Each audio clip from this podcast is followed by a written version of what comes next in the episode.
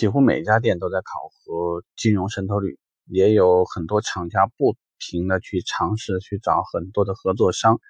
除了厂方金融以外，店端呢也在尝试通过各种形式去找合作的银行，因为会有那种资质不好的，会有那些要求这个客户条件比较繁琐的，会有那些不上完牌就不给放款、不给资金转账到款。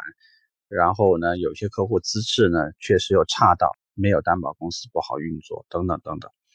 这个呢只是从我们为客户提供服务的角度来想，那里面呢会有那么一些客户，你再怎么方便他都不愿意按揭。但是我们也应该知道，按揭和不按揭对于我们卖车型，尤其在豪华品牌来说，收入的相差可能是五倍。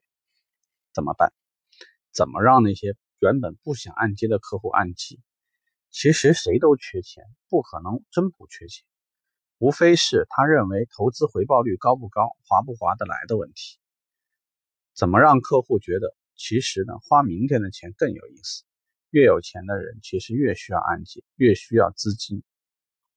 这个呢，有几种方式。一种方式呢，就是如果我们和银行有一定的合作关系。也许某一款理财产品能让客户感觉，你看我现在免息给你贷十万块钱，这十万块钱你说你不需要钱，你拿着钱投资不就完了，对吧？贷款的话，你把这个免息、把手续费全部算进去，其实不会多花多少钱，尤其是那些不需要额外装 GPS，或者有些地方呢，因为它的管理要求不允许收续保押金，其实客户并没有多余很多成本。但是对于店端来讲，我们多一个金融，多一个保险，而且还有可能你会因为这个原因顺便把你的保养计划搭进去。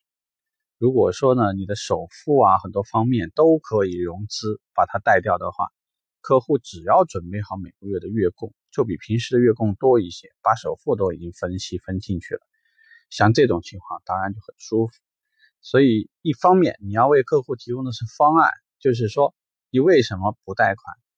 不贷款是因为你不缺钱，行，就直接把你现在贷款的那笔钱转成投资，转成理财，并且呢，可以让你预期有一个大致的回报，客户就会觉得，实际上我在这里就是做了一笔买卖，我原本是不缺钱，但是我现在用这个直接就等于是说我帮我自己存了一笔钱，我还能够预期知道大概回报多少。对于那些金额。对于钱比较敏感的客户来说，他也许算算账，他会觉得这样很划算。第二，就是政策差异。你按揭是什么政策？不按揭，抱歉，就不是什么政策。为什么这么做？你别跟客户说我能挣钱，这跟钱没关系。我们说过做什么东西，你要站在客户的角度去说。我们会跟客户这么去讲，简单的说呢，就是是就是这车呢，我们都是贴钱的，那。向您收一点手续费，其实本来就是弥补亏损。那既然说您没在这边做按揭，那我没有东西可以弥补亏损，我当然就亏不了那么多。这个其实也是一个客户听上去也合理的理由。就说白了，我可以全部干完零。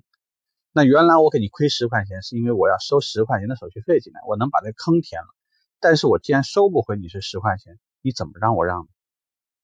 集团对我的考核，门店对我考核就是零，我可以不挣钱，我要的可能就是规模，我要的可能就是完成集团的任务。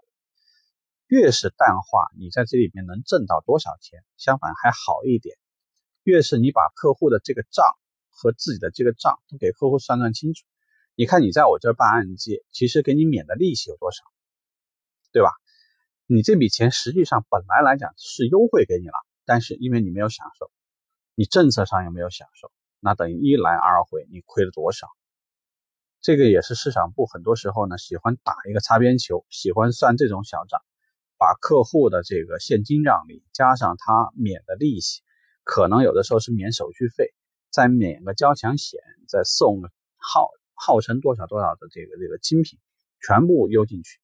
别的门店还在说啊，我优惠两万的时候呢，有可能你已经喊出优惠三万二的。这个这个政策了，其实打法是一样的，但是客户嘛，总归还是会趋利。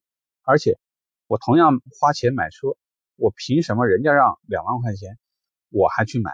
这里放着三万二的我不买，我不是有病吗？对吧？那会有很多客户算算账，觉得这样做的话呢，其实总体而言还是更划算。